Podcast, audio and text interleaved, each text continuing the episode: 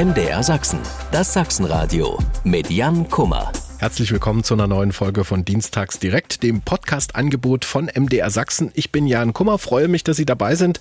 Heute geht's um folgendes Thema. Sie sammeln Punkte, Titel und Goldmedaillen, doch das Licht der Scheinwerfer, tja, das fällt nur selten mal auf Sie. Sportler in sogenannten Randsportarten. Dabei gibt's dort ganz verrückte Dinge, wie zum Beispiel Quidditch, angelehnt an die Harry Potter-Filme oder auch Unterwasser-Frisbee, aber auch Fast vergessene Sportarten sind dabei, wie Radball oder Rhönradturnen.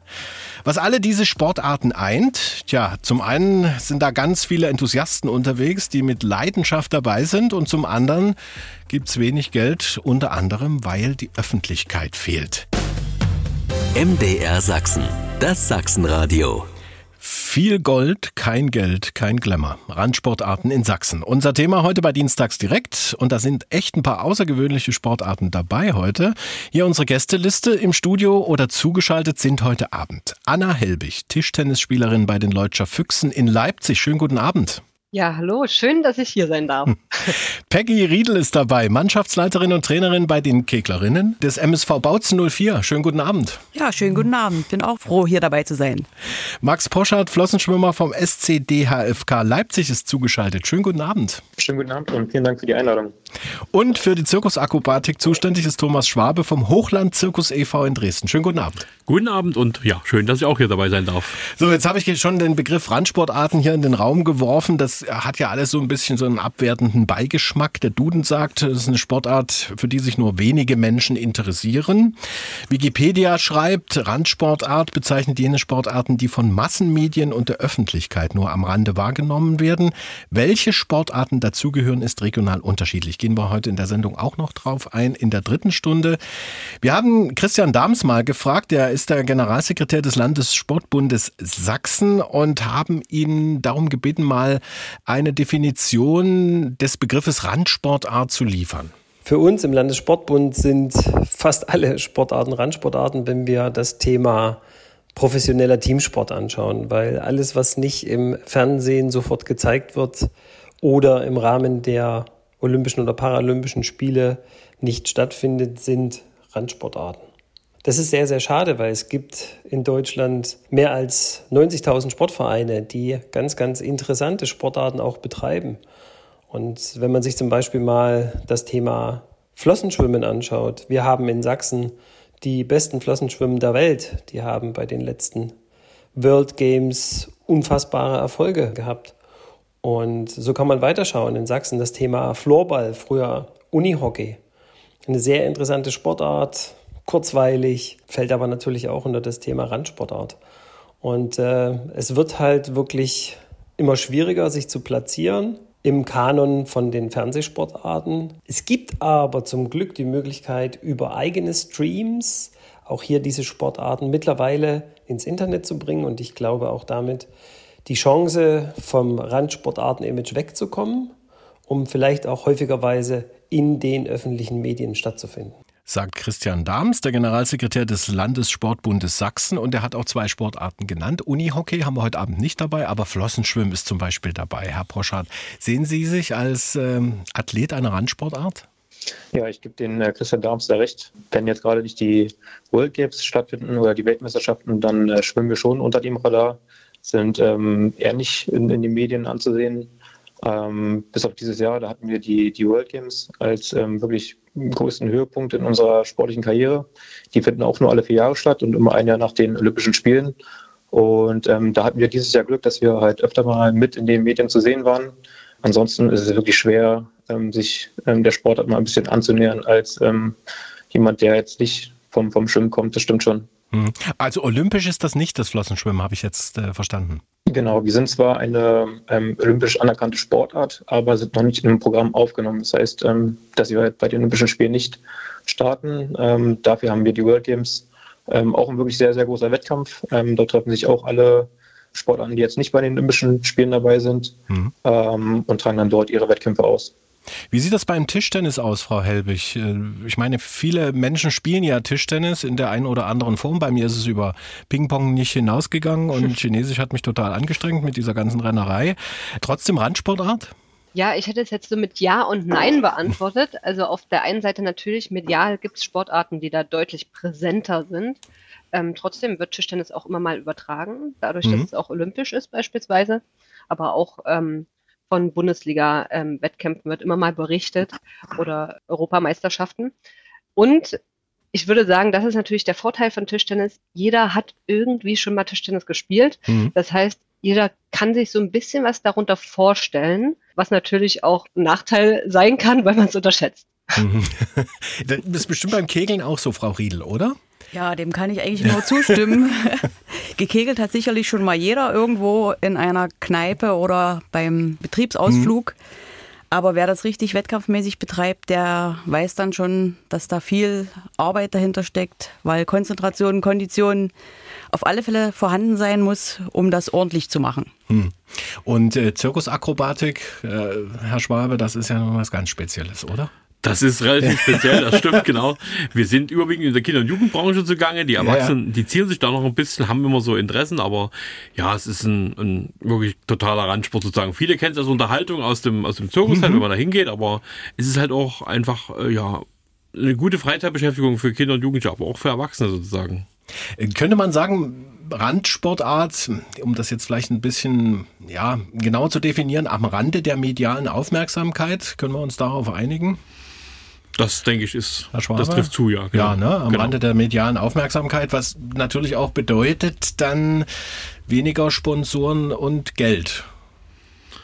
Das ist richtig, ja. Man greift äh, schnell mal auf Stiftungen zurück. Das ist das, wo man eventuell als kleiner Verein und als Randsport ja. mal rankommt sozusagen. Aber die großen Fördermittel, da ist es schwierig, Fördermittel zu kriegen und auch ähm, ja, Sponsoren zu finden, erst recht sozusagen. Genau, das ist. Wie ist das im Kegeln?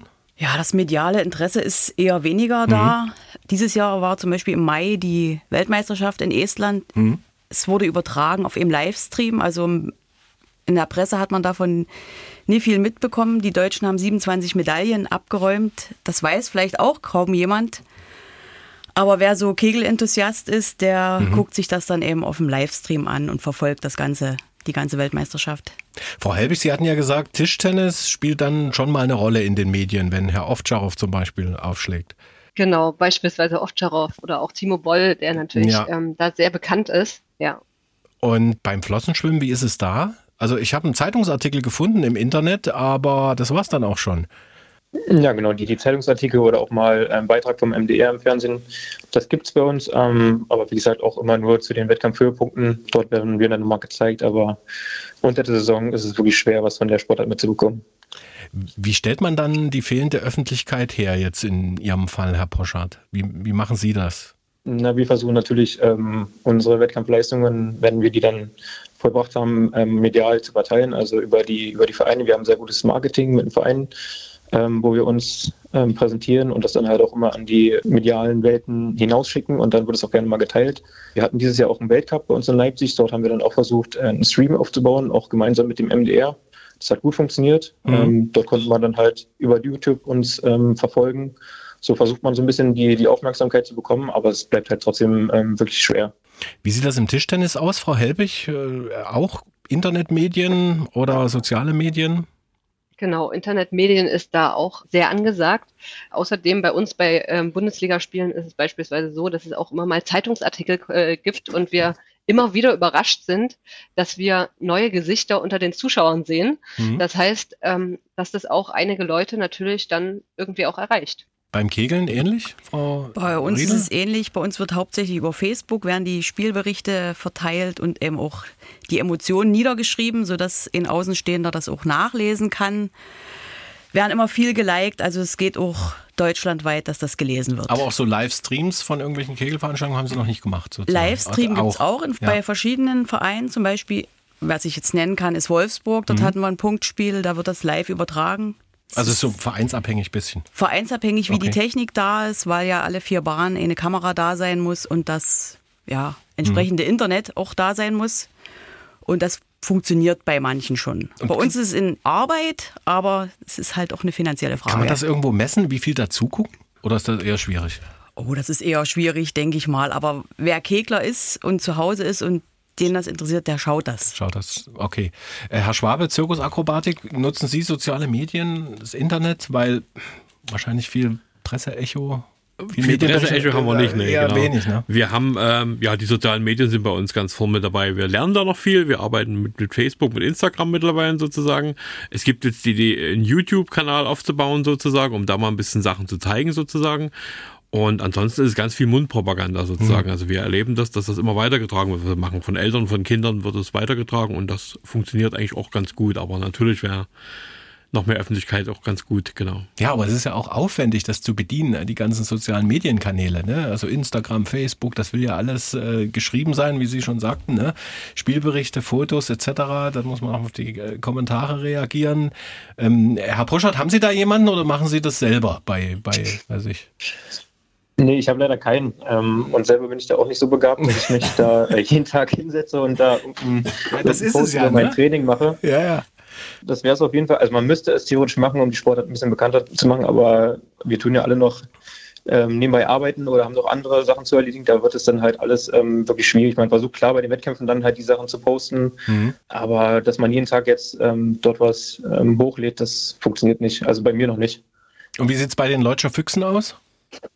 Bei den Leutscher Füchsen ähm, wird immer mal berichtet. Das geht sicherlich auch noch intensiver und noch besser. Mhm. Ähm, aber es gibt dann immer mal Berichte auf Instagram oder Facebook und ähm, die neuesten Sachen werden dann verkündet. Herr Poschert hat es ja gerade angesprochen, äh, er geht nebenbei noch arbeiten. Wie sieht es finanziell aus? Kann man von dem Sport leben, den Sie äh, betreiben? Herr Poschert wahrscheinlich nicht, ne? Ich kann von dem Sport insoweit leben, dass ich von der ähm, Bundeswehr gefördert werde. Mhm. Also ich bin seit ähm, 2014 ähm, Sportsoldat in der Sportfördergruppe und ähm, bekomme dort monatlich mein Sold. Ähm, in dem Sinne kann ich davon leben, ähm, aber davon gibt es nur sechs Plätze in Deutschland. Okay. und alle anderen Sportler, die können davon nicht leben. Und wenn ich jetzt mal den Vertrag nicht verlängert bekomme, den muss ich jedes Jahr neu stellen. Also ich bekomme immer nur einen Jahresvertrag. Dann bin ich auch ganz schnell draußen und dann muss ich auch zusehen, wie ich weiterhin Geld bekomme. Und deswegen ähm, gerade bei mir auch dieses äh, Studium, was ich nebenbei mache, mhm. dass ich da finanziell dann später auch abgesichert bin. Beim Tischtennis wird es wahrscheinlich ähnlich sein. Leutscher Füchse ist äh, zweite Bundesliga oder erste Bundesliga? Genau, wir waren viele Jahre erste Bundesliga, mittlerweile ja. zweite Bundesliga. Okay. Ähm, und da ist es natürlich auch so, dass es Sportförderprogramme gibt, aber wir jetzt als Mannschaft, wir sind, ähm, ich sag mal so, Hobbysportler, die Spitzensport ausführen. Mhm. und ähm, wir sind alle berufstätig und, oder studieren nebenbei und verdienen damit sozusagen nicht unseren Lebensunterhalt. Vom Kegeln kann man auch nicht leben, Frau Riedel. Vom Kegeln kann man definitiv nicht leben. Wir haben es sei denn, dadurch, man führt das Kegellokal, ja, wo die Bahn durchaus. ist. dadurch, dass wir keine olympische Sportart sind, äh, bekommen wir überhaupt keine Förderung. Wir leben von den Vereinsbeiträgen, die wir selber zahlen. Okay von Sponsorengeldern, die wir selber akquirieren. Und ja, gehen natürlich, jeder geht seiner Arbeit nach, um das Hobby zu finanzieren. Mhm. Bei der Zirkusakrobatik, äh, denke ich mal, ist es ähnlich. Oder? Es ist ähnlich, genau. Es ist ein Zuverdienst so ein bisschen sozusagen mit einer Übungsleiterpauschale, die man so zahlt sozusagen, aber Fördermittel. Ehrenamt. Ehrenamt, genau. Mhm. Das meiste läuft über Ehrenamt, genau. Und äh, wenn Sie jetzt sozusagen auf der einen Seite Probleme haben mit der Öffentlichkeit, mit der Aufmerksamkeit draußen. Wie holen Sie dann äh, Sponsoren vielleicht an Bord oder Unterstützer, Herr Schwabe, bei der Zirkusakrobatik? Wie, wie, wie, funktioniert das? Bei uns geht es ganz viel über Eltern und Freunde, die uns sozusagen erleben sozusagen und dann ja sagen, da kann man was rein investieren sozusagen. Die haben dann ihre also Firmen gucken sich das erstmal an Genau, und sie haben ihre Kinder auch? bei sich, äh, mhm. bei uns im, im, im, bei irgendwelchen Aktionen, zum Beispiel beim Zirkuscamp, sind ihre okay. Kinder mit dabei und sehen dann das Ergebnis und erleben ihre Kinder, die jeden Tag da glücklich nach Hause kommen. Und dann sagen die, oh, da muss man, kann man, wo kann man euch unterstützen? So, das ist ganz oft so mit einfachen Sachen dann, ja, die sich dann da ergeben. Und beim Kegeln wahrscheinlich auch eher die Mitgliedsbeiträge. Oder gibt es da auch dann so Bandenwerbung oder riesige Werbebanner an den Kegelbahnen? Ja, riesige Werbebanner gibt es eins, zwei Stück, ja. Trikotwerbung auf alle Fälle und ja, übers Internet. Mhm. Facebook machen wir Werbung. Versuchen, wir versuchen auch zeitnah die Spielberichte ja. über Facebook zu berichten, dass es in der ersten Woche dauert. Da bedanke ich mich auch immer bei der Sophia Helfer, die das wirklich auf den schnellstmöglichen Weg bringt, denn Aktualität, davon leben ja. wir auch. Und äh, die Sponsoren, die da ihre Banner vielleicht hinhängen, sind das dann wiederum Vereinsmitglieder oder sind das auch Leute, die sagen, ach ja, sieht ganz gut aus und die kegeln, das gucke ich mir mal an, trinke ich ein Bier dazu und gebe da Geld rein? Na, das sind von uns Akquirierte. Wir haben mal eine Aktion gestartet, ganz viele Firmen in Bautzen angeschrieben. Mhm. Gab es vereinzelt Rückmeldungen, aber auch äh, Angehörige und Arbeitgeber, mein Arbeitgeber zum Beispiel, die uns da auch unterstützen. Äh, wie sieht das beim Tischtennis aus? Äh, in der Bundesliga stelle ich mir das dann schon professioneller vor, Frau Helbig. Oder in der Ja. zweiten Bundesliga. genau.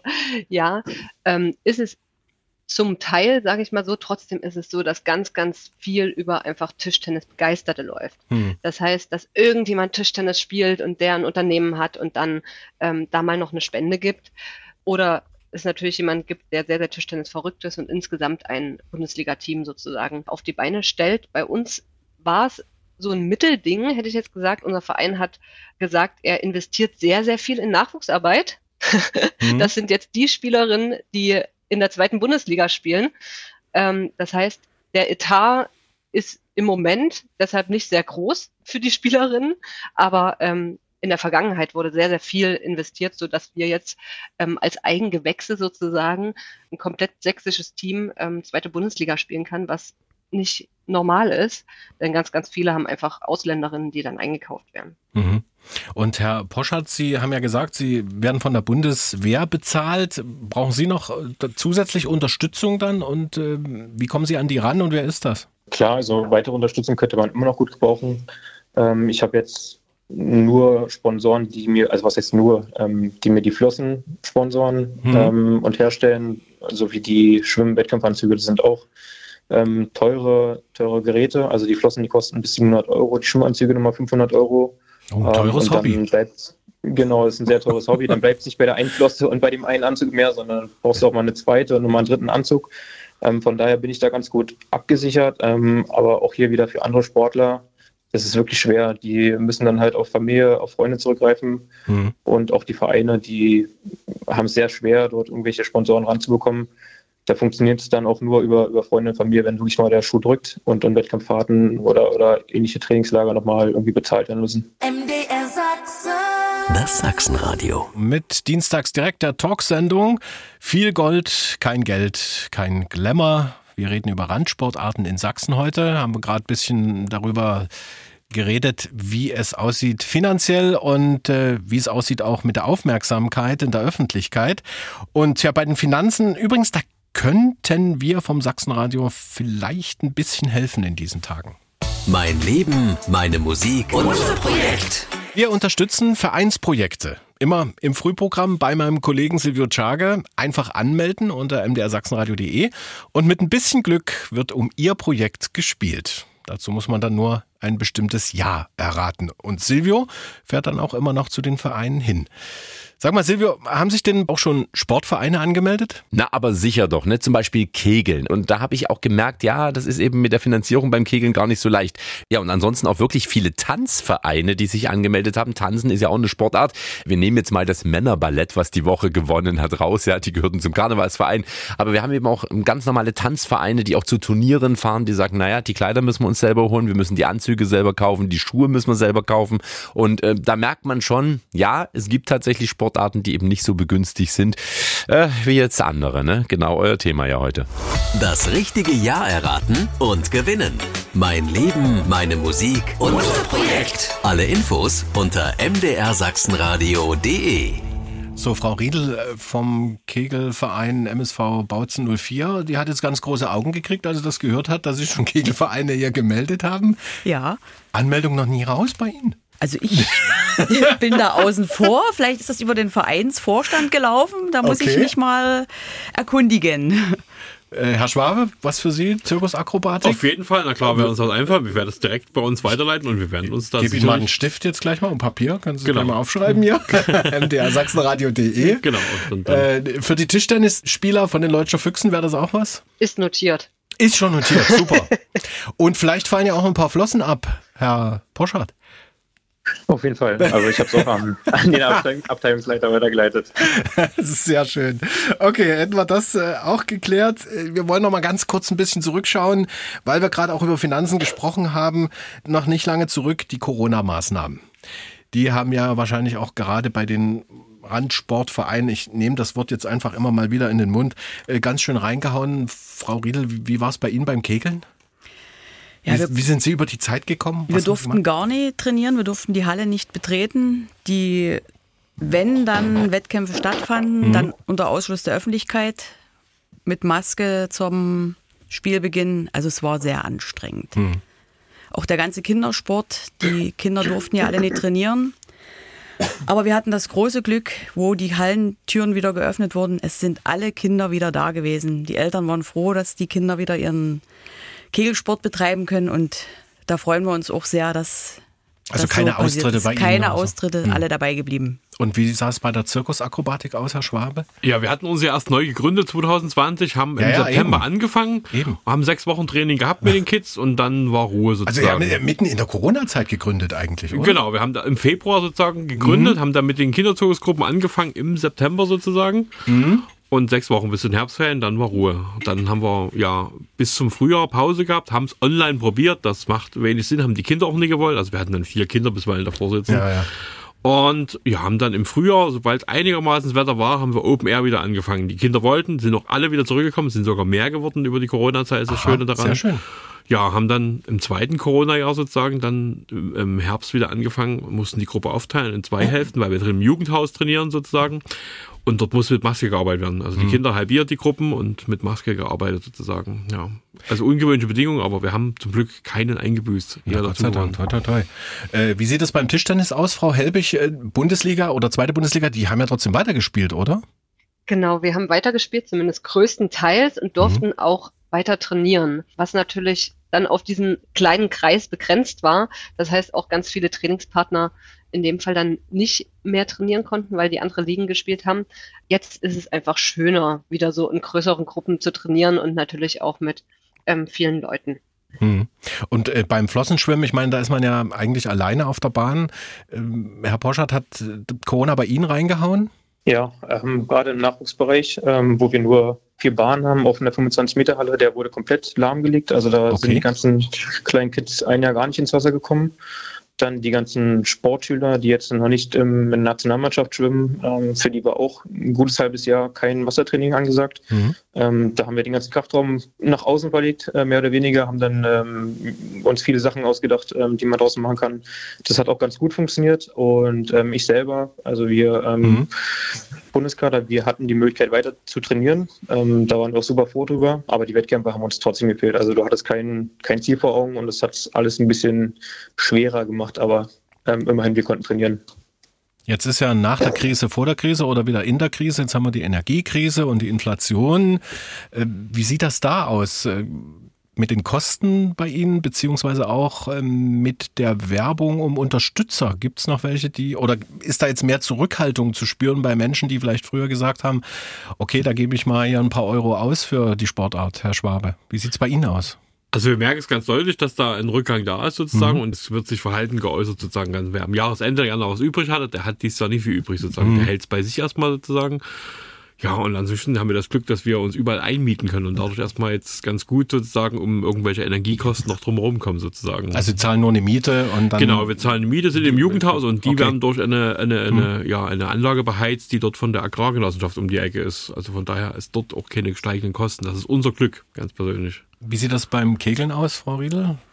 Ja, ich denke, die. Auch eingemietet oder haben Sie eigene? Wir haben eine eigene Räume? Kegelanlage hm. im MSV-Sportpark, aber dort wird die Heizung auch runtergedreht. Ich meine, wir spielen.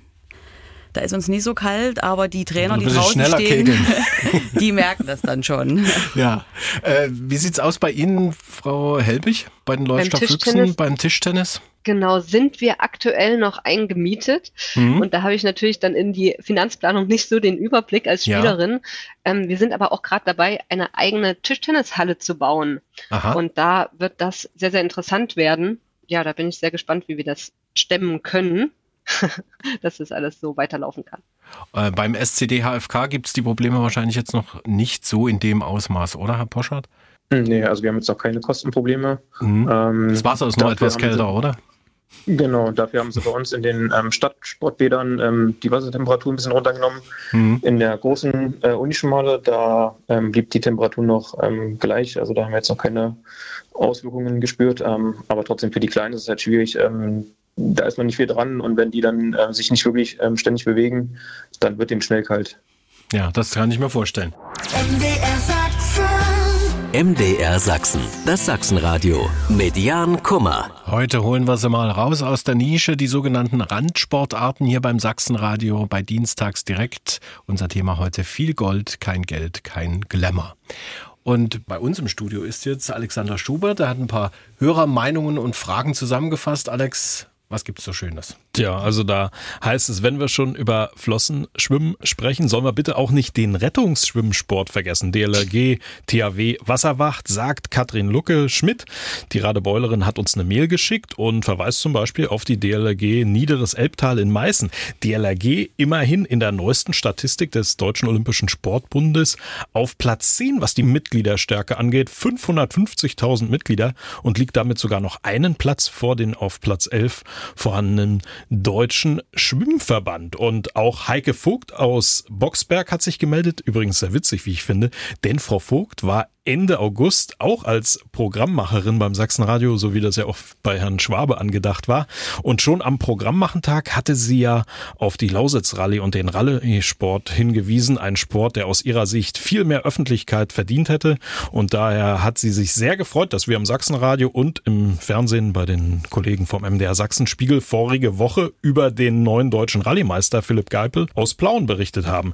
Neben dem Rallye-Sport gibt es aus ihrer Sicht aber noch andere Motorsport Sportarten, über die mehr berichtet werden könnte, zum Beispiel Endurosport, Motocross oder Motorbootrennen, denn es gäbe aus ihrer Sicht so viele Sportvereine, die eine tolle Arbeit machen, tolle Veranstaltungen und Wettkämpfe auf die Beine stellen und natürlich die vielen Sportler, die um Bestleistungen in ihren Sportarten kämpfen. Und nicht zu vergessen, wie sie meint, sind die vielen ehrenamtlichen Helfer, die bei der Durchführung der Veranstaltungen und der Wettkämpfe helfen und die überhaupt erst möglich möglich machen würden. Ja, und dann hat sich auch Uwe Wienhold per Facebook gemeldet, also hat dort einen Kommentar gelassen unter unserem Post. Sein Verweis auf Radball und Kunstradsport und gerade Kunstradsport biete aus seiner Sicht sehr vieles, vor allem mit den großen Mannschaftsdarbietungen. Vielen Dank, Alexander Schubert. Und jetzt müssen wir das ganz kurz nochmal genauer erklären mit dem Thomas Schwabe. Programmmacheraktion. Er sollte eigentlich am 30.08. bei uns hier bei Dienstags direkt dabei sein in der Sendung, in der es um Fußball und äh, Kommerz ging oder um Sport und Kommerz. Allerdings leider krank geworden. Und da haben wir gesagt, das lassen wir uns nicht entgehen. Herrn Schwabe wollen wir unbedingt dabei haben bei der nächsten Sendung, in der es um Sport geht. Und heute ist er da. Das ist wunderbar. Ich habe mich gefreut, dass ich die zweite Chance bekommen habe. Ja, mich hat es damals krankheitsmäßig mal kurz Ja, natürlich, das kann ja alles passieren. Genau. Das ist alles kein Problem. Ja. So, ähm, wir machen weiter. Jetzt haben wir ein bisschen so grob über das große Ganze gesprochen. Jetzt wollen wir die einzelnen Sportarten noch mal ein bisschen näher beleuchten und die Athleten. Und da es ja jetzt gerade auch ums Schwimmen wieder ging, würde ich mit Max Poschardt beginnen. Herr Poschardt, Flossenschwimmen. Äh, ich habe über Sie keinen Wikipedia-Eintrag gefunden. Warum eigentlich nicht? Gute Frage. Sie müssen also, jetzt alle Ihre Erfolge uns mal aufzählen. Das wollte ich eigentlich damit sagen. Also mein, mein großes Ziel war es, ähm, dieses Jahr den, den letzten fehlenden äh, Titel zu holen. Das war der, der Sieg bei den World Games. Mhm. Das habe ich tatsächlich geschafft, ähm, über zwei Einzelstrecken und mit der 4x100 Meter Staffel der Männer. Ähm, und Jahre davor bin ich schon Weltmeister und Europameister geworden und kann damit ja, eigentlich meine Karriere, Karriere beenden, wollte ich gerade sagen. ähm, ich bin, bin, super happy, dass ich jetzt alles erreicht habe. Ich habe auch ähm, dieses Jahr nochmal geschafft, einen Weltrekord zu schwimmen, ähm, den ich 2016 aufgestellt habe. Den habe ich dieses Jahr nochmal gebrochen. Ja. Ähm, das war ein ganz, ganz großes Ziel von mir. Und genau, ich bin jetzt äh, sehr, sehr optimistisch ähm, auf, die, auf die neue Saison. Habe da nochmal richtig Bock anzugreifen. Und bin jetzt leider durch eine Verletzung gerade so ein bisschen ähm, aus dem Training raus. Ich wäre jetzt eigentlich auf dem Lehrgang der Bundeswehr beim Feldwebel-Lehrgang. Den mhm. musste ich ähm, absagen aufgrund von der Knieverletzung. Ähm, aber das wird mich nicht hindern, nächstes Jahr nochmal anzugreifen. Wie holt man sich beim Flossenschwimmen eine Knieverletzung? Ausgerutscht beim Duschen? Nee, wir sind ähm, zum Zug gesprintet mit der 4x100 Meter Staffel, also ah, mit, mit unseren vier Jungs. Wir, sind nämlich gerade nach, wir wollten gerade nach Berlin ja. ähm, zur Verleihung des silbernen Lorbeerblattes und ähm, waren da spät dran und auf dem Bahnhof ähm, sprang mir dann ähm, die, die Kniescheibe beim, beim Sprint zum Zug raus. Genau. Oh, war ja. Das ist ja. weniger schön. Äh, zurück zum Flossenschwimmen. Wie schwimmt man das eigentlich? Das ist doch eine Flosse nur, ne? Genau. Also insgesamt ist es eine sehr ähm, kraftvolle, dynamische Sportart. Die Bewegung ähnelt denen der Delfine. Also es ist wirklich eine Delfinbewegung. Wir haben die Arme gar nicht im Einsatz. Die sind überstreckt im, über den Kopf. Mhm. Dann haben wir einen Mittelschnorchel auf, der zwischen den Armen durchragt. Und dann ist es eigentlich ähm, ja, eine wellenartige Bewegung, die dann den Vortrieb mit dem großen Flossenblatt erreicht. Also die, die Flosse ist halt zwölfmal oder bietet zwölfmal so viel Abdruck wie beim ähm, normalen Schwimmen. Das heißt also, Sie lassen jeden normalen Schwimmer stehen oder äh, im Wasser genau. untergehen? Also wir sind über, über 50 Meter, um das jetzt mal ja. an, an Zeiten ähm, zu verdeutlichen, ist der Weltrekord bei uns 13 Sekunden im Flossenschwimmen und bei den Ui. Schwimmern liegt er bei 20,89. Also sind gute sieben Sekunden, die wir dort schneller sind auf, auf einer Bahn. Und das ist schon ganz schön viel. Diese Flossen, woraus sind die? Die sind zum Teil aus Fiberglas und seit einigen Jahren ähm, ist da jetzt auch Carbon mit verbaut, mhm. ähm, um der einfach ein bisschen mehr Stabilität und mehr Abdruck zu verleihen. Ich habe jetzt äh, in der Vorbereitung gelesen, dass die äh, meisten in Deutschland verwendeten Flossen aus der Ukraine kommen und aus Russland. Gibt es da jetzt noch welche oder haben Sie andere? Nee, die gibt es noch. Also die haben ihre Produktion auch eingestellt hm. für ein halbes Jahr, ähm, sind jetzt aber wieder dabei zu produzieren und ähm, ich habe meine nächste Flosse auch schon bestellt für die neue Saison. Also die beliefern praktisch den Markt wieder. Hm. Äh, wie sind Sie eigentlich dazu gekommen, diese wirkliche Randsportart, jetzt sage ich es schon wieder, zu machen und nicht einfach zu schwimmen? Ja, ich war ja vorher schon mal. Ähm, ich habe das klassische War Ihnen das gemacht. zu langweilig, ähm, zu langsam? Nee, das hat mir viel Spaß gemacht. Ich habe das auch bis zum Abitur gemacht. Ähm, hatte mich dort dann aber im letzten Jahr auch am Knie verletzt. Also ich wurde operiert und hatte am Ende des Jahres zum Saisonhöhepunkt meine Leistung nicht mehr erbracht. Und ähm, da hat man dann die Sportler sehr knallhart aussortiert. Ja, da kamen halt neue Sportler nach. Und ähm, ich wollte einfach im Wasser bleiben, weil mir das unheimlich viel Spaß gemacht hat. Ähm, ich hatte schon zwei Freunde, die Jahre zuvor gewechselt sind, ähm, die mich dann einfach mal mit zum Probetraining genommen haben. Und ich habe da gleich Blut geleckt, weil ich halt diese Geschwindigkeit so geliebt habe. Also es ist ein enormer Unterschied zum klassischen Schwimmen. Mhm. Und ähm, so kam es, dass ich dann zum Flossenschwimmen gewechselt bin. Wo wird das angeboten? Also Sie sind beim SCDHFK Leipzig, aber wenn ich jetzt sage, ich möchte gerne Flossenschwimmen äh, im Verein sportlich betreiben, macht das jeder Schwimmverein? Nee, also wir sind ja gar nicht in, in den PSV eingegliedert, also wir sind ja ein eigener Verband. Ja, es gibt relativ wenig Vereine. Es sind eher so die östlichen Bundesländer, die dort ähm, das Flossenschwimmen anbieten. Man kann es auch, wie gesagt, bei uns von klein auf lernen. Ähm, da sind die jüngsten sechs, sieben Jahre. Mhm die wirklich zu uns kommen und das Schwimmen auch erstmal bei uns lernen. Also die fangen noch nicht gleich an, mit einer Flosse zu schwimmen.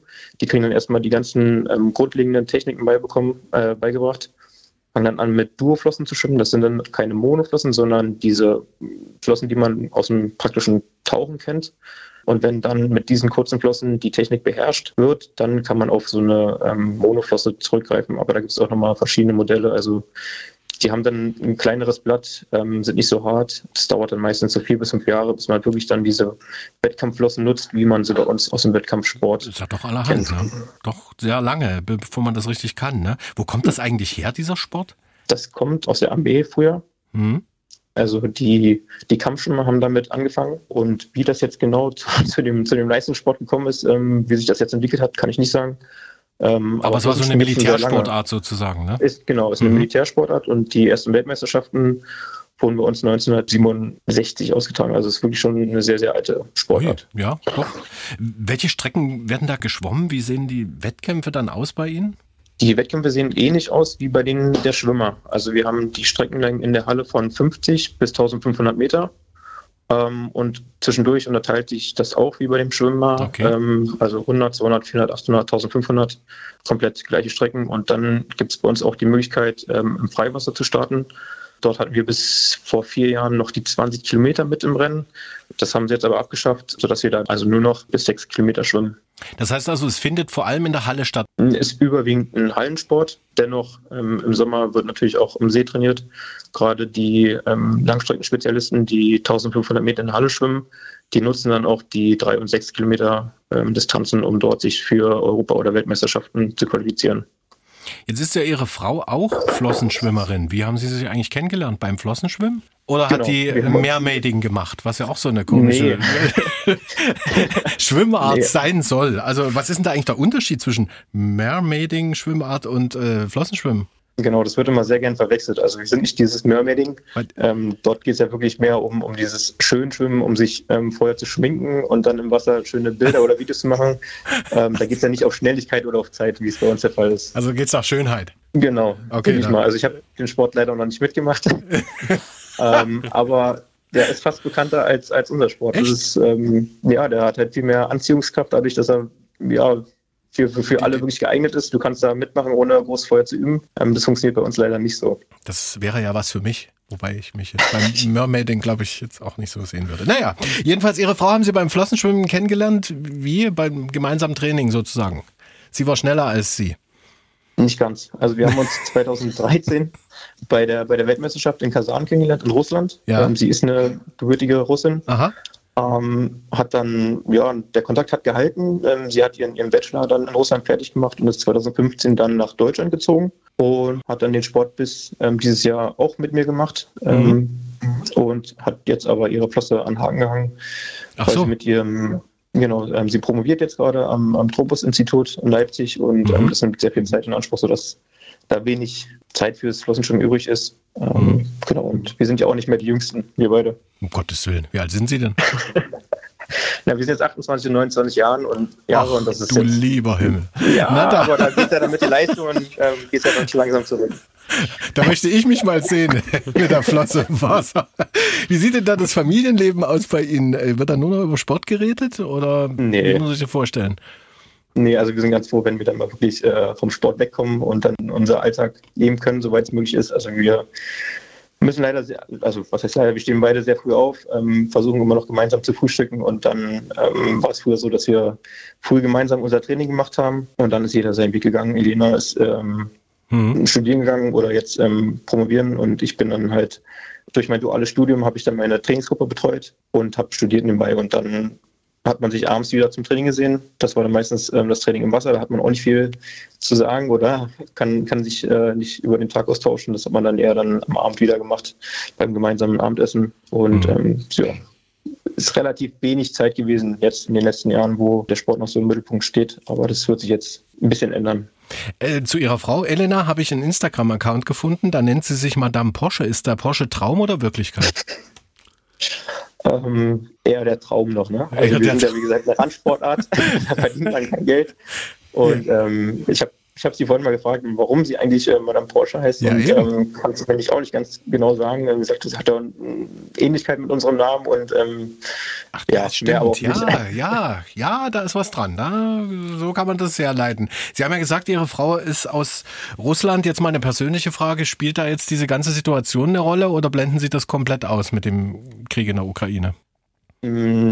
Wir probieren das so gut wie möglich auszublenden. Ähm, sie hat ab und zu mal ein paar Kommentare, die sie sich anhören muss. Nur weil sie Russin ist.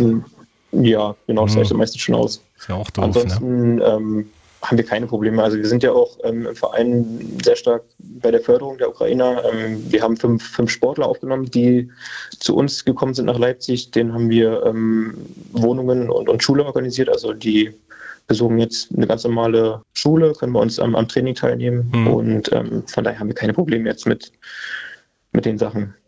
Kommen wir noch mal ganz kurz zurück äh, auf die Bundeswehr. Sie haben ja gesagt, Sie sind ja dort angestellt. Äh, wie muss man sich das vorstellen? Stellt die Bundeswehr Sie dann komplett frei, um zu trainieren oder müssen Sie da auch so militärische Dinge mitmachen? Genau, man fängt praktisch mit der Grundausbildung an, wie jeder andere Soldat auch. Mhm. Die ist bei uns aber mittlerweile schon auf vier Wochen gekürzt, sodass man halt nicht zu lange aus dem Trainingsalltag rausgenommen wird. Ganz einfach, weil dann die Saison meistens schon schwieriger anläuft. Früher waren es noch acht Wochen, dann sechs Wochen und, und jetzt ist es wirklich auf vier Wochen gekürzt. Also das hat, ich muss einfach sagen, es hat jetzt nicht mehr viel mit einer militärischen Ausbildung zu tun. Haben Sie dann Dienstgrad ähm, jetzt? Genau, also ich bin jetzt gerade äh, Stabsunteroffizier. Mhm. Und ähm, für mich wäre jetzt, wie gesagt, noch der Feldwebel-Lehrgang ähm, dran gewesen. Das ist der letzte Lehrgang, der in der Karriere eines Sportsoldaten stattfindet. Ähm, und zwischendrin gibt es dann noch ähm, den, den äh, Unteroffizierslehrgang und ähm, den Trainer BW, ähm, den man absolvieren muss. Und das sind halt jeweils vier bis sechs Wochen Lehrgänge, die man dann im Verlauf der, also, der Jahre machen muss. Die sorgen da sozusagen auch mit für Aus- und Weiterbildung bei Ihnen. Genau, also mhm. man wird da praktisch weitergebildet und hat auch ähm, im Nachhinein die Möglichkeit, als ähm, Trainer in der Truppe zu arbeiten. Also das ist ein Konzept, was jetzt vor drei, vier Jahren ähm, entworfen wurde und ganz gut angelaufen ist. Da versucht man sich dann einfach, die, die Sportsoldaten in, in der Bundeswehr zu halten. Mhm. Und für jede Goldmedaille gibt es dann einen höheren Dienstgrad, oder wie? Schön wäre es, ja. nee, leider nicht. Alles klar. MDR Sachsen, das Sachsenradio mit Jan Kummer. Willkommen bei Dienstags direkt, zweite Runde. Da heißt es heute raus aus der Nische. Wir reden über das, was so gemeinhin als Randsportarten bezeichnet wird, aber vielleicht liegt das ja mit dem Rand auch nur im Auge des Betrachters. Wir haben Sportler und Verantwortliche eingeladen, die mit ganz viel Herzblut, mit Engagement und Ehrgeiz viel erreichen und dabei aus ganz wenig ganz viel machen müssen und auch wollen. Das sind Anna Helbig, Tischtennisspielerin bei den Leutscher Füchsen in Leipzig, Peggy Riedel, Spielerin und Trainerin bei den Keglern des MSV Bautzen 04, Max Porschert, Flossenschwimmer vom SCDHFK Leipzig und Thomas Schwabe vom Hochland Zirkus e.V. in Dresden. MDR Sachsen, das Sachsenradio. Wir verleihen heute den Randsportarten Flügel hier beim Sachsenradio. Viel Gold, wenig Geld und kein Glamour. Randsportarten in Sachsen. Unser Thema heute hier. Und äh, Frau Helbig, wie oft waren Sie schon beim RB beim Spiel mal? Hand aufs Herz, noch gar nicht. Und wie oft waren RB-Spieler bei Ihnen zugucken beim Tischtennis? Beim Tischtennis auch noch nicht so zugucken. Wir hatten aber vor vielen Jahren mal die RB-Spieler bei uns in der Halle Aha. und haben mit denen Tischtennisturnier gemacht. Und wer hat gewonnen? Und ich weiß es gar nicht mehr genau, aber es ist unfassbar, weil die Fußballspieler können alle Tischtennis spielen. Was? Die haben einfach Gefühl für den Ball so. Aha. Und, ob ähm, groß, ob klein. Genau, ob groß oder klein. Ja. Herr Poschert, waren Sie schon mal bei RB im Stadion? Ich war schon einmal da, ja. Und äh, Kontakt zu. Spielern oder einfach nur als Zuschauer? Inkognito. Ja, nur als Zuschauer. Und wir bleiben jetzt einfach mal noch in Leipzig. Herrn Poschert haben wir ja schon ausgequetscht, was Flossenschwimmen angeht. Jetzt gehen wir mal zu Anna Helbig. Tischtennis, zweite Liga, Leutscher Füchse. Sie haben bei uns gesagt, fürs Internet, für mich ist Tischtennis heute nur noch ein Hobby auf Top-Niveau. Äh, was muss man sich jetzt darunter vorstellen? Ja, von den Leistungen ist es natürlich so, dass bei jedem Punktspiel da trotzdem Spitzenleistungen gebracht werden müssen, dürfen, wie auch immer. Das trotzdem aber der Fall ist, dass ich mittlerweile einfach nicht mehr so viel trainiere, wie ich das früher gemacht habe. Sind Sie Ähm, auch schon so alt wie, oder zu alt, wie Herr Poschert vorhin gesagt hat? Ich bin sogar schon ein bisschen älter, Ach so, okay. mit 31. Also das wollte ich jetzt nicht wissen, eine Dame fragt man nicht, aber, aber Sie hängen den Tischtennisschläger jetzt noch nicht an die Wand oder an den Nagel. Ist zumindest erstmal noch nicht angedacht. Warum Und Tischtennis? Warum Tischtennis? Hm? Wie sind Sie Ähm, dazu gekommen? Durch einen Freund. Ich, meine Eltern hatten einen Tischtennistisch, so eine Steinplatte äh, vor der Haustür stehen und wir haben da wirklich bei Wind und Wetter gespielt und selbst wenn Eis auf dem Tisch lag, ähm, haben wir gezockt und gequatscht und geredet und da ist irgendwie die Leidenschaft übergesprungen, Mhm. so dass ich gesagt habe, ja okay, ich komme dann auch mal mit in den Verein. Und dann noch professionell das Ganze zu machen. Also ich meine, es ist ja schon, ja, Hut ab. Genau, es war eher wirklich so, dass mich Tischtennis so gehuckt hat, beziehungsweise das Umfeld, was hier mir in Leipzig geboten wurde, dass ich irgendwie gar nicht anders konnte, als Spaß dran zu haben und dann auch noch ganz gut zu werden. Wer sind eigentlich die Leutscher Füchse? Seit wann gibt's die? Wie viele machen da mit? Sind das nur Frauen oder gibt's auch Männer? Es gibt auch Männermannschaften. Die Leutscher Füchse sind ein reiner Tischtennisverein, Mhm. die 1990 gegründet wurden und ähm, der größte sächsische Tischtennisverein sind. Aha.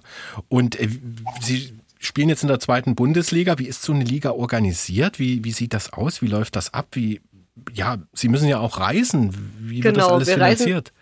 Wir reisen durch ganz Deutschland. Mhm. Zum einen gibt es ein paar äh, Sponsoren da natürlich. Wir haben beispielsweise auf Auswärtsfahrten ist es so, dass wir ein Vereinsauto haben und dann eine Tankkarte von einem Sponsor bekommen, die wir nutzen können Mhm. und somit unsere Auswärtsfahrten dann auch finanzieren. Und ja, wie gesagt, auch bei uns ist es der Fall, dass einfach viele Tischtennisverrückte dahinter stehen und dadurch auch die Gelder irgendwie zustande kommen. Hm. Und das sind dann auch diejenigen, die den Nachwuchs anwerben, oder? Die die Kinder begeistern. Wir jetzt als Spielerin Mhm. oder oder die Tischtennisbegeisterten, die halt zu Ihnen in den Verein kommen, um da Tischtennis zu spielen. Also zum einen das, ich glaube, das ist schon auch ein Aushängeschild, ähm, dass wir das da sind, dass zumindest viele Kinder, aber auch irgendwie Leute, die hier studieren, dass sie auf die Leutscher Füchse natürlich gleich aufmerksam werden, weil wir einfach Hm. über Leipziger Grenzen hinaus bekannt sind. Und trotzdem ist es aber auch so, dass Tischtennis in der Stadt noch als sozusagen in Lindenau-Leutsch ein ganz guter Standpunkt ist, dass dann einfach die Kinder über Schulen ähm, zu uns ins Nachwuchstraining kommen. Mhm.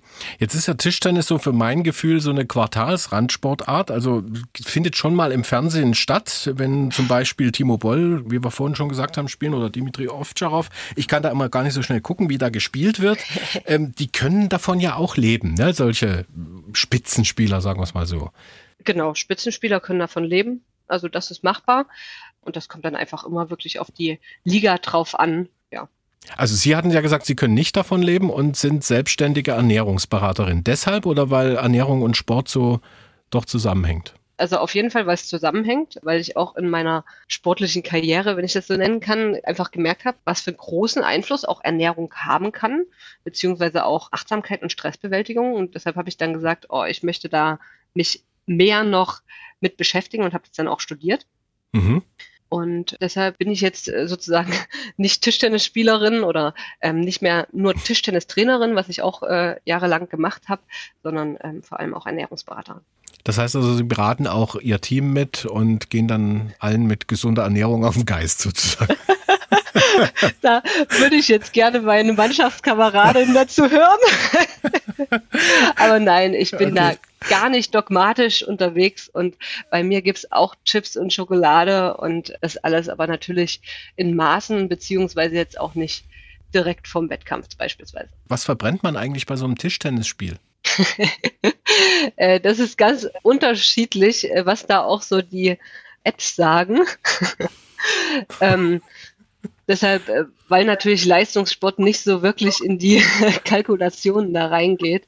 Aber wenn man jetzt so bei 150 äh, Kilokalorien pro halbe Stunde dabei ist, da ist das äh, schon eine ganz gute Schätzung. Aha, ich würde wahrscheinlich noch mehr verbrennen, weil ich ständig nach diesem Ball rennen müsste. Was ist eigentlich der, der Unterschied zwischen Ping-Pong und Tischtennis?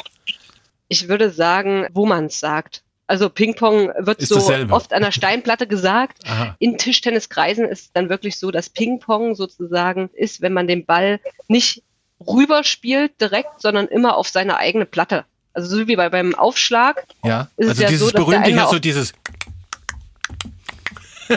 Genau.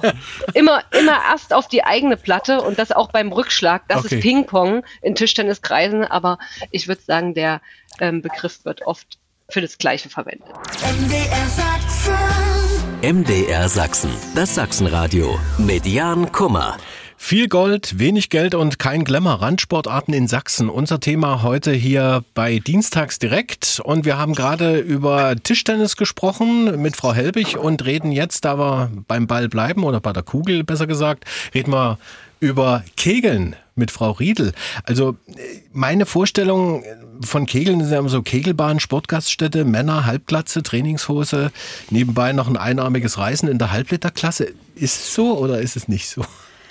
Also wenn man das Kegeln als richtiges Hobby betreibt, ist das definitiv nicht so, weil es ist wirklich ein Präzisionssport, mhm. den man da ausübt. Man muss sich 120 Mal, weil 120 Wurf spielen wir, gerade anlaufen, der Armschwung muss passen, der Anlauf muss passen, man bückt sich 120 Mal.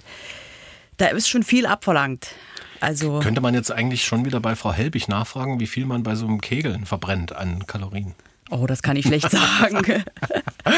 Das ist nie Aber mein vielleicht kann Thema. ja Frau Helbig helfen. Sie ist ja Ernährungsberaterin. Da muss ich auch erstmal recherchieren. In der App gucken. Ne? Aber ich trage es nach, würde ich sagen. Na, super, okay. Okay, ich nehme Sie beim Wort. Der Sport war ja zu DDR-Zeiten ziemlich beliebt, kann ich mich erinnern, das Kegeln. Also ich bin in Hellerau groß geworden, hier in Dresden. Da gab es die deutschen Werkstätten mit einem sehr neu gebauten Speisekomplex für das Kombinat und darunter war eine Kegelbahn und die war ständig voll. Also da hat man keinen Slot gekriegt, um dort mal kegeln zu gehen. Ist das heute immer noch so? Also es gibt viele Kegelbahnen in Dresden, weiß ich das auch, dass es auch hm. viele Kegelvereine gibt. Zu DDR-Zeiten gab es ja auch die Weltmeisterschaft im Bautzner Keglerheim. Ui. Weiß auch niemand oder wenige. Ja. Und da ist ja auch ist einer der ältesten äh, Sportarten mit. Ne? Überreste von Kegelspielen habe ich gelesen, 3500 vor Christus schon gefunden. Ja, das, das ist, ist, richtig. Ja irre. Mit Knochen wurde da gekegelt. Mit Knochen gekegelt, na ja. gut. Ja. Das äh, macht man heute wahrscheinlich nur noch betrunken. Äh, der MSV Bautzen 04. Ähm, was ist das für ein Verein? Kegeln seit wann? Wahrscheinlich seit 2004, oder? Nee, der Verein hat sich neu gegründet. Das ist ein okay. Mehrspartenverein mit, mit verschiedenen mhm. Sportarten. Da ist zum Beispiel Hockey, Boxen mit ansässig. Und wir haben ein eigenes Vereinsheim, wo eben vier Kegelbahnen integriert sind, mhm. wo wir dann 2004 dorthin gewechselt sind. Und MSV heißt? Mehrspartenverein. Ach, Mehrspartenverein, Mehrsparten. deswegen MSV, okay. Und Kegeln seit wann dort?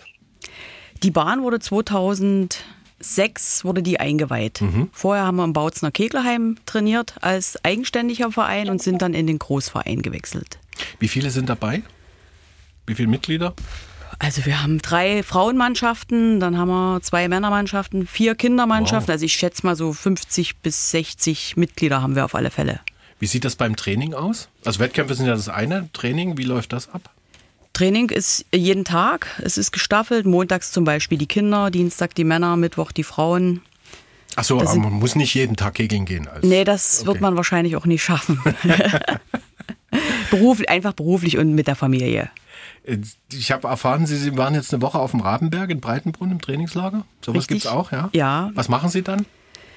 Ich selber habe dort die Kinder der Sachsen-Auswahl mittrainiert. Mhm. Ja, hauptsächlich sind wir auf der Kegelbahn zu finden. Natürlich wird auch Ausgleichssport gemacht, wie Volleyball und Fußball haben wir natürlich auch gespielt. Schwimmen waren wir. Früh Viertel acht mussten die Kinder Dort ums Oberbecken rennen? Nein, nein, die durften draußen zwei Runden laufen.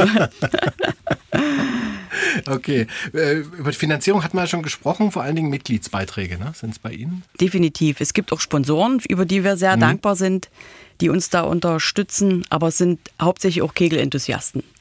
Wie ist denn das, äh, wie muss man sich das vorstellen bei den, bei den Ligen? Sie spielen ja auch äh, in, in Ligen. Gibt es da auch eine Champions League zum Beispiel, wie beim Fußball? Also wir selber spielen in der zweiten Bundesliga. Die mhm. gibt, da gibt es drei zweite Ligen. Wir sind halt in der Staffel Ost, sodass wir nur den Ostbereich befahren müssen. Die weiteste Strecke ist eigentlich Wolfsburg, wo wir hin müssen. Okay. Und für die Champions League qualifizieren sich eher die Mannschaften, die in der ersten Bundesliga spielen. Mhm. Und wie wird, wie wird das gewertet? Wie muss man sich das vorstellen? Gibt es da Punkte und für was gibt es die Punkte? Die spielen gegeneinander. Da, mhm. da, sind aber auch kroatische Mannschaften dann zum Beispiel dabei oder nee, tschechische. ich meine so im Ligabetrieb. Also Ach, im normalen wie wird das Liga gewertet? Also gibt es da Punkte im normalen Ligabetrieb muss man für, ein, für ein gewonnenes Spiel gibt es zwei Punkte. Okay. Es ist eine Zehnerstaffel, das heißt, es sind neun Auswärtsspiele, neun Heimspiele, die wir absolvieren mhm. in der Saison. Und die Saison läuft von September bis Ende März ungefähr. Kann jeder kegeln, der das gerne möchte? Oder gibt es da dann ja, Altersgrenzen? Kegeln kann jeder, Altersgrenzen nach oben offen. Also es sind auch 70- bis 80-Jährige, die noch das Hobby ausüben. Kegeln kann man bis ins hohe Alter, wenn man sich noch gut bewegen kann, definitiv. Aber ich habe irgendwie erfahren, man muss fast eine eigene Sprache lernen, ne? Ratte, Pudel. Ja. Alle Neune kenne ich. Alle Neune und Gutholz, das sind eigentlich die, im, zumindest im Wettkampfsport. Und, und, und Ratte und Pudel, was ist das? Ratte ist ein Fehlwurf. Ach, das ist ein Fehlwurf. Und der Pudel? Der, oder ja, der Pudel? Ist meines Erachtens auch noch ein Fehlwurf, ja. Ne, der, der zweite dann. Wenig gespielt werden sollte, den man nicht haben möchte ich gehe ja für mein Leben gern bowlen. Was ist da jetzt der Unterschied, außer dass die Kugel ein Loch hat? Ja, beim Bowling und gibt dass es, es ein Kegelmerk gibt, ne? Genau, beim Bowling gibt es zehn Pins und beim Kegeln sind es halt neun Kegel. Hm. Und äh, wir spielen über vier Bahnen jeweils 30 Wurf. Ja. Und müssen davon 15 Wurf abräumen. Und da kommt nie, wenn man einen zweiten Wurf erledigt hat, das volle Bild wieder. Man muss bis zum Schluss abräumen. Mhm. Okay. Möglichst ohne Fehlwurf. Und äh, wie ist das so untereinander, Kegler und Bowler? Verstehen die sich oder gucken die Kegler so ein bisschen abschätziger auf die Bowler? Nein, man, man sieht sich eigentlich nie, weil die Bowlingbahn meistens woanders ist als die Kegelbahn. Aber es ist ich, sozusagen von der Wertigkeit her gleich schwer. Oder ist Kegeln schwerer? Kegeln also ich könnte ist, es mir fast. Kegeln ist mhm. schwerer, weil die Kugel kleiner ist und eben ein Bild wirklich abgeräumt werden muss. Würden Sie sich auch mal über einen Film übers Kegeln freuen, so wie es das übers Bowlen gibt hier, Big Lebowski?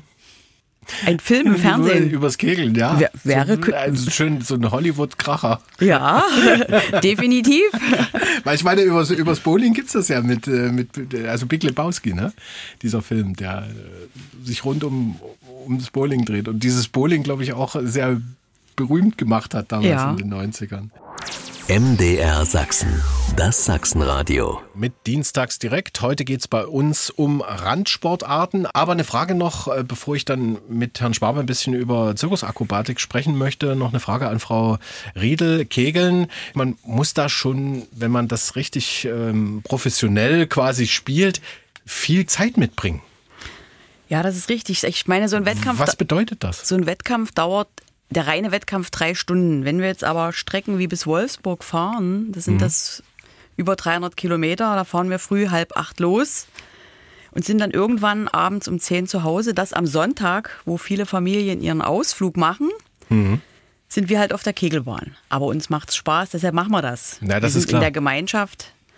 Aber da steckt schon viel dran, dass die Familie da auch Rücksicht drauf nimmt, dass man den ganzen Sonntag nie da ist. Und wenn Sie jetzt aufsteigen würden in die Bundesliga, dann wären die Strecken noch länger, oder? Dann sind die Strecken noch länger. Dann würde es zum Beispiel bis Pirmasens oder Schretzheim gehen. Das sind dann Strecken von 600 Kilometern eine Strecke. Dann müsste man Samstag starten. Übernachten. Aber das bezahlt alles der Verein dann, oder nee, müssen da die Spieler mit? tun die an? Spieler das selber Okay, finanzieren. Genau. Okay. So, jetzt kommen wir zu Herrn Schwabe mal. Es geht um das Thema Zirkusakrobatik. Wie gesagt, Herr Schwabe wollte ja oder sollte ja schon am 30.08. mal hier sein im äh, Programmmachertag hier beim Sachsenradio. Damals ging es um Sport und Kommerz, war aber krank geworden und wir haben damals versprochen, Herr Schwabe, Sie kommen trotzdem nochmal zu uns. So. Und jetzt ähm, wollen wir über diese Akrobatik mal reden. Zirkus, ähm, ist das auch Sport? Das ist auch Sport. Wir sind organisiert im Landessportbund und im Stadtsportbund sozusagen. Das ist, das ist Sport. Das ist ein ungewöhnlicher Sport für viele vielleicht, aber es äh, ist ein Sport, wo sich jeder wiederfinden kann. Aber das ist sozusagen. nur die Zirkusakrobatik sozusagen, die jetzt unter Sport, Sport firmiert. Nee, man darf alles drunter zählen. Es gibt also die schon ganze Jonglage zählt drunter, da zählt auch Hula Hop mit drunter, da zählt Und ähm, Tiernummern? Tiernummern haben wir nie, nee. Das, Nee, aber, das äh, generell zählt- zählt nee, die mit das runter zählt nicht wirklich Okay. Hm. mit runter, nein. Genau. Wir haben auch Einradfahrer, die sind, die, die auch, ja, bei denen gibt es zum Beispiel auch Liegensport. Wir sind, Unsere Kinder sind jetzt nicht dabei, aber es gibt die Dresdner Einradlöwen zum Beispiel, seien da erwähnt, die fahren in der, in der Liga mit, die treffen sich da regelmäßig und haben dann Wettkämpfe sozusagen direkt. Hm. Wir im Zirkus haben keine Wettkämpfe, wir machen, ja, alle anderen Sachen, die es im Zirkus gibt. Wozu gehören Sie bei den Sportverbänden, also Deutscher Sportakrobatikbund? Oder wozu gehören Sie dazu? Wir haben noch gar keinen Sportverband. Es wird gerade gekämpft darum, dass Okay. ähm, eine, eine, ein Landesarbeitsgemeinschaft Zirkuspädagogik entsteht, sozusagen, weil bis auch der pädagogische Bereich mit reinsteht. Da gibt es gerade erste ähm, ja, Anbahnungen, Treffen sozusagen, um da eine gemeinsame Wirksamkeit von vielen Kinderzirkussen, wo es doch in ganz Deutschland rund 600 Kinderzirkusse gibt, die sowas machen, ähm, da endlich da äh, sich Bundesweit sind sie vernetzt, aber sachsenweit ist da noch keine Vernetzung da und das wird gerade angestrebt, weil es auch in Sachsen unheimlich viele Kinderzirkusgruppen gibt. Was fasziniert Sie persönlich am Zirkus und an der Zirkusakrobatik? Ähm, ja, das ist ein, man, man kann Kinder zum Lachen bringen, man kann Kinder jeglicher Art mit einbauen. Also ob sie nur dick, dünn sind, ob sie was können, ob sie nichts können, es findet jeder im Zirkus seine Möglichkeit. Wir haben behinderte Kinder, wir haben alles dabei sozusagen. Also Kinder mit Handicap, das ist für jeden was dabei. Es ist sehr vielfältig und ja, Waren Sie schon immer Zirkusfan oder sind Sie oder wie sind Sie da drauf gekommen? also ich war ein normaler Zirkusgänger, wie jeder andere auch, habe mir Zirkus angeguckt, als Kind auch schon und bin dann durch ganz viel glückliche Umstände. Ich bin ins Ferienlager gefahren, äh, bei Vereinen als Betreuer sozusagen hier in Dresden und habe dort den Kinderzirkus kennengelernt und habe dann darüber mitgearbeitet, also technische Sachen erst und habe mir dann über Workshops Sachen angeeignet, wie man Kindern Zirkus vermittelt. Darüber bin ich zum Zirkus gekommen und ja, es ist hängen geblieben. Man fugt sich dann die Büroarbeit rein, was alles dazugehört und ja, es macht Spaß und es ist unheimlich, es gibt Kraft. Sie sind auch so ein total motivierter Mensch, so wie Sie hier drüber reden. Also, äh, und äh, ich sag's jetzt mal mit, das steht auch bei uns auf der Internetseite, Sie sitzen im Rollstuhl und trotzdem Zirkusfan, Zirkusakrobatik. Wie, wie kann man das übereinander bringen? Man muss es einfach tun. Das ist, es, ist, es, ist, es ist vieles möglich. Man kann äh, viel staune. überreden machen. Man kann auch viel von den Zirkuskunststücken im Rollstuhl machen. Da arbeite ich noch ganz viel dran, auch selber wieder Sachen da. Also, Sie machen das selber mit? Ich mache selber mit. Ich bin Aha. als Trainer mit im Einsatz, genau, Okay. Mhm. und, und, und habe mir kleine Sachen auch beigebracht in Workshops sozusagen, die man besuchen kann. Ja, genau. Sehr interessant. Das ist ja wirklich äh, hochspannend. Und Hochlandzirkus, Sie hatten es vorhin schon mal ganz kurz äh, angeschnitten. Hochlandzirkus e.V. ist ja noch nicht so alt, 2020 gegründet. Was ist das konkret und was macht der? Können Sie das nochmal ganz kurz zusammenfassen? Das ist ein kleiner Verein, der von, von Eltern von, von Kindern, die bei uns schon am Anfang mittrainiert haben, gegründet wurde sozusagen. Wir haben äh, wöchentliche Gruppen. Wir haben montags eine Gruppe für Kinder von, von sieben bis elf Jahren. Wir haben dienstags die ganz kleinen, das sind vier bis siebenjährige, die da eine Stunde Zirkus machen, ganz unverfangen mit viel spielerischen Sachen. Wir haben mittwochs mittlerweile, das ist ganz neu, die Jugendlichen, die haben wir rauslösen müssen, weil es so viele waren. Das sind die ab elf Jahren, ab zwölf Jahren aufwärts sozusagen. Und freitags trifft sich unsere Einradgruppe, die auch gerade beständig wächst sozusagen. Das Fieber der Einrad ist ausgebrochen.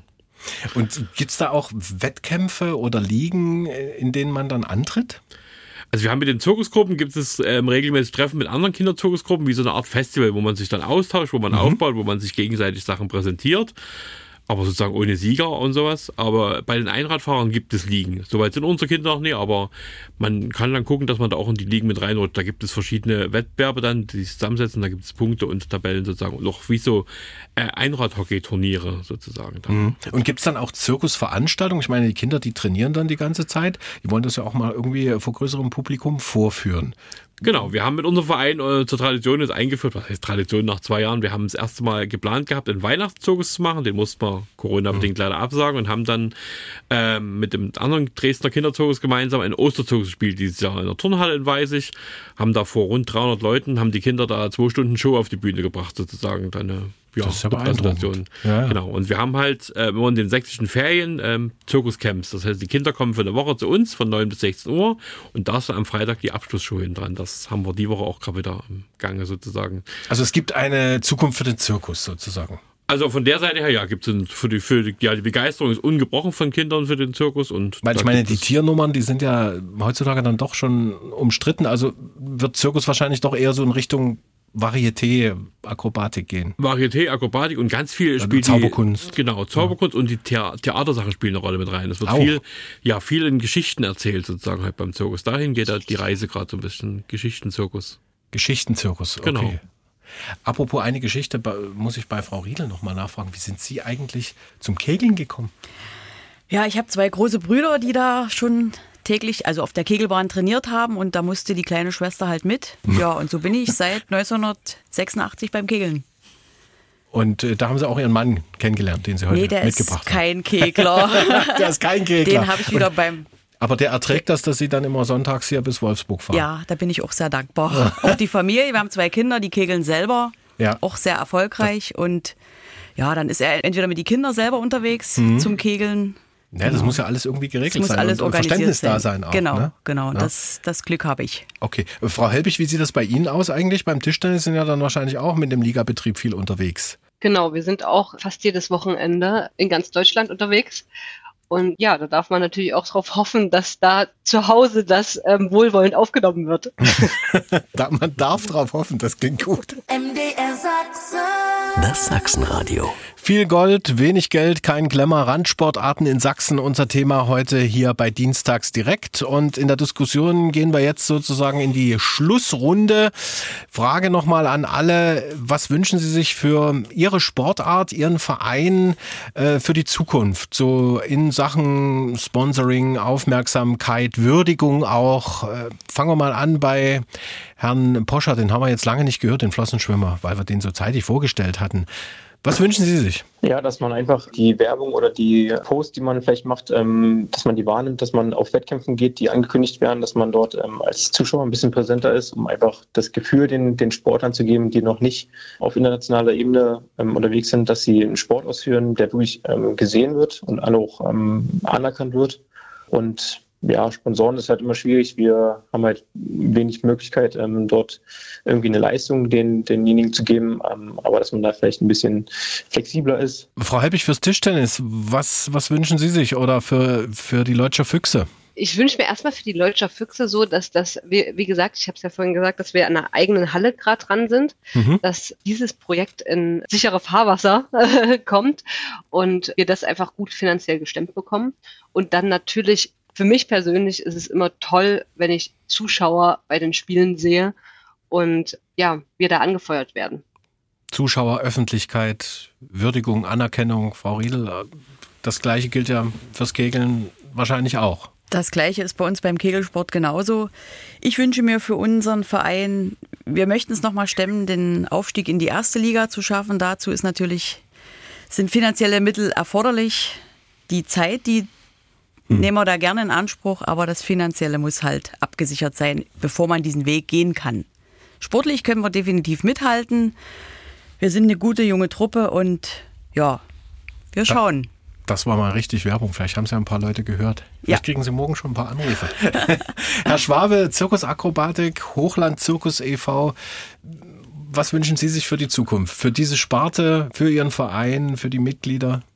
Ja, für unseren Verein wünsche ich mir einfach, dass wir ein bisschen mehr Öffentlichkeit bekommen, sozusagen. Sprich, in der Presse ein bisschen mehr wahrgenommen werden. Ähm, mehr als unserem kleinen Hochlandkurier Open kommen wir ja nicht rein mit Berichterstattung über unsere Arbeit. Und ich denke, so eine positiven Vermeldungen, also nur von unserem Verein oder von anderen Randsportarten sozusagen, solche ganzen positiven Erfolgsmeldungen, die tun den Leuten gut, wenn sie das lesen heutzutage und irgendwo mitbekommen. Das wünsche ich mir, dass das ein bisschen mehr in den Vordergrund kommt. Das war ein ganz schöner Spagat heute hier bei Dienstags direkt. Flossenschwimmen, Tischtennis, Kegeln, Zirkusakrobatik. Wir haben hochgesungen auf die Randsportarten in Sachsen. Vielen Dank für die Einblicke in das Leben und äh, auch in ja, die Sportarten hier. Tischtennisspielerin Anna Helbig, Kegeltrainerin und Spielerin Peggy Riedel, Flossenschwimmer Max Poschert und äh, Thomas Schwabe vom Hochlandzirkus e.V. MDR Sachsen, das Sachsenradio mit Jan Kummer. Erfolgreich, aber nicht im Scheinwerferlicht. Randsportarten sind unser Thema heute bei Dienstags direkt. Willkommen zu Runde 3. Ich stelle Ihnen da einen Mann vor, der in Dresden eine Fußballmannschaft behinderter Menschen betreut und trainiert. MDR. Das Sachsenradio. Der Lebenshilfe Dresden e.V. ist kein traditioneller Sportverein. Bei ihm geht es vor allem darum, behinderte Menschen zu betreuen und sie etwa beim Arbeiten oder Wohnen zu unterstützen. Aber auch Sport spielt eine Rolle. Seit 1991 ist die Lebenshilfe deshalb Mitglied im Landessportbund Sachsen. Begonnen hat das alles mit dem Sport. Wie sollte es anders sein? Mit Fußball. Deswegen haben wir uns mal Carsten Staufenbiel eingeladen. Er ist Mitarbeiter der Lebenshilfe Dresden und Trainer der Fußballtruppe. Herr Staufenbiel, wie steht die Truppe aktuell da? Gibt es da auch eine Liga? Genau, es gibt eine Liga, gerade begonnen. Der erste Spieltag ist gerade rum. Der nächste Spieltag findet am 3. November hier in Dresden im Sportpark Ostra statt. Die erste Mannschaft ist durchwachsen gestartet mit einer Niederlage und einem Sieg beim ersten Spieltag. Das ist, ja. Kann passieren. Ja, wir hatten viele Ausfälle, die so verletzungsbedingt oder nie freigestellt werden konnten von der Arbeit.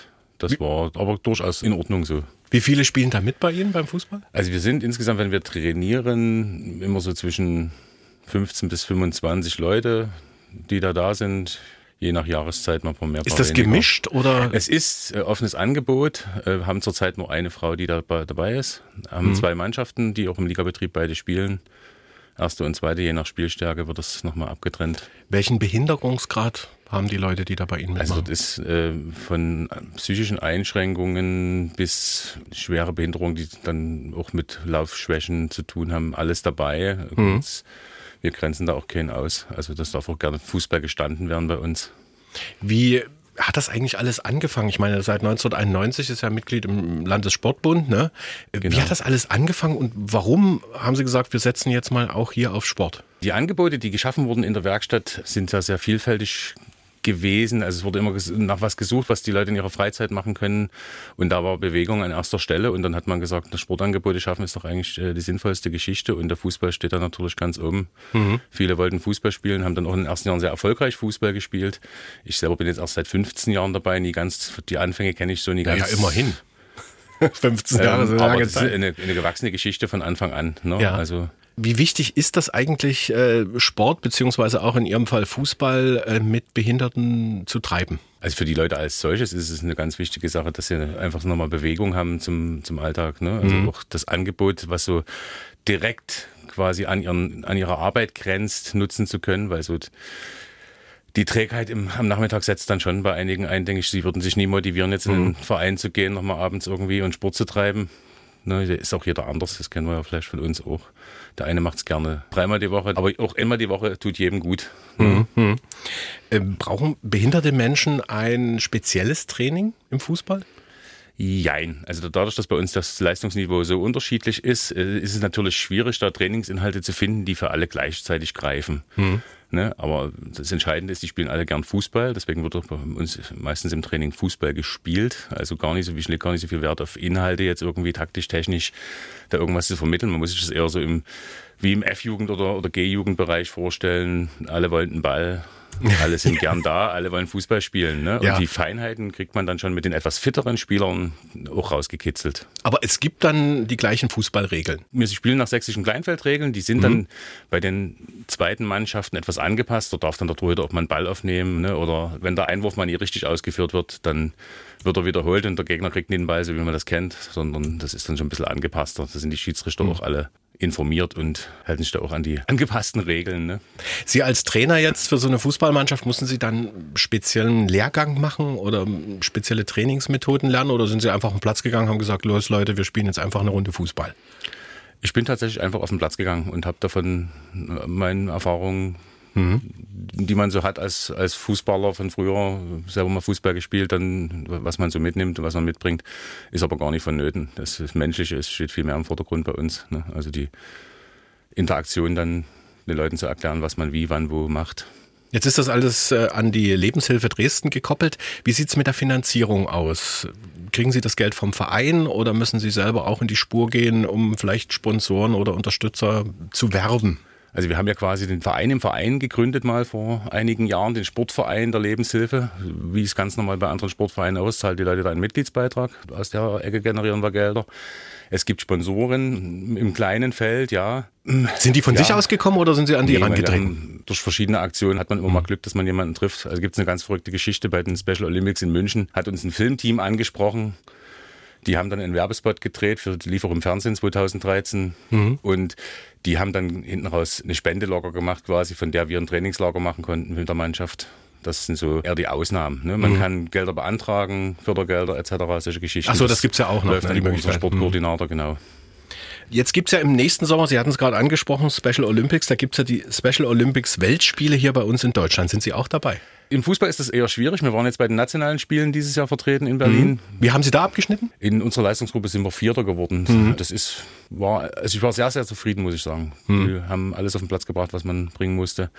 Aber in dem höheren Level spielt man schon anderen Fußball, als wir den spielen. Mhm. Das, und die Auswahlkriterien bei Special Olympics sind da relativ kompliziert, streng und über einen langen Zeitraum. Da mhm. laufen zwar Bewerbungen, aber die Chance, dass man da einen der begehrten Plätze im Fußball kriegt, ist eher relativ gering. Da sind wir mit anderen Sportarten deutlich besser aufgestellt. Aber auch die gibt es sozusagen, diese internationalen Vergleiche dann. Die gibt es dann, genau. Mhm. Ja, gibt auch andere, das ist immer alles Special Olympics. Es gibt auch einen ganz bekannten Fußballcup, den Seni Cup. Das ist jetzt ein bisschen Werbung. Können wir gerne die, machen. Die Firma, die organisiert zwei mhm. Wettkämpfe in Deutschland und dann auch europaweit, wo dann Menschen mit Beeinträchtigung quasi aufeinandertreffen und mhm. das große Finale dann in Polen in Torun gespielt wird. Sehr schöne, kostenneutrale Sache auch für uns. Da bleibt bei uns wirklich bloß das Fahrtgeld hängen, alles andere zahlen die. Das sind schöne Geschichten, wo man auch mal mit anderen Ländern Vergleiche hat. Wie bereiten Sie da Ihre Spieler vor, dass die das sozusagen richtig ernst nehmen, dass sowas auch ähm, ja, auf dem Verein auf sie auszahlt? Also wir tun dann schon im Training gezielt mit den Leuten, die dann mitfahren, äh, mhm. spezielle Einheiten machen. Ne? Dann ist ja meistens eine, eine Anreise dabei, wo, wo die dann schon merken, hier ist passiert was Besonderes. Wir versuchen dann immer auch einen halben oder einen Tag eher anzureisen und dort noch schon kleine Vorbereitungen im trainingsmäßig zu machen. Das Mhm. Wissen die dann schon, wenn es auf den Platz geht, es ist was Besonderes. Ist was Besonderes, genau. Heute Abend haben wir ja das große Champions League-Spiel RB Leipzig gegen Real Madrid in Leipzig. Sind Sie RB-Fan? Leider nein. ich bin auch kein Real Madrid-Fan. Dürfen wir wissen, Fan von welcher Mannschaft Sie sind? Ich bin tatsächlich Fan von der Sportgemeinschaft Dynamo Dresden, ja. Gut, da haben wir schon mal was gemeinsam. Ja, aber trotzdem, wer gewinnt heute Abend? Real Madrid gewinnt 3 zu 1.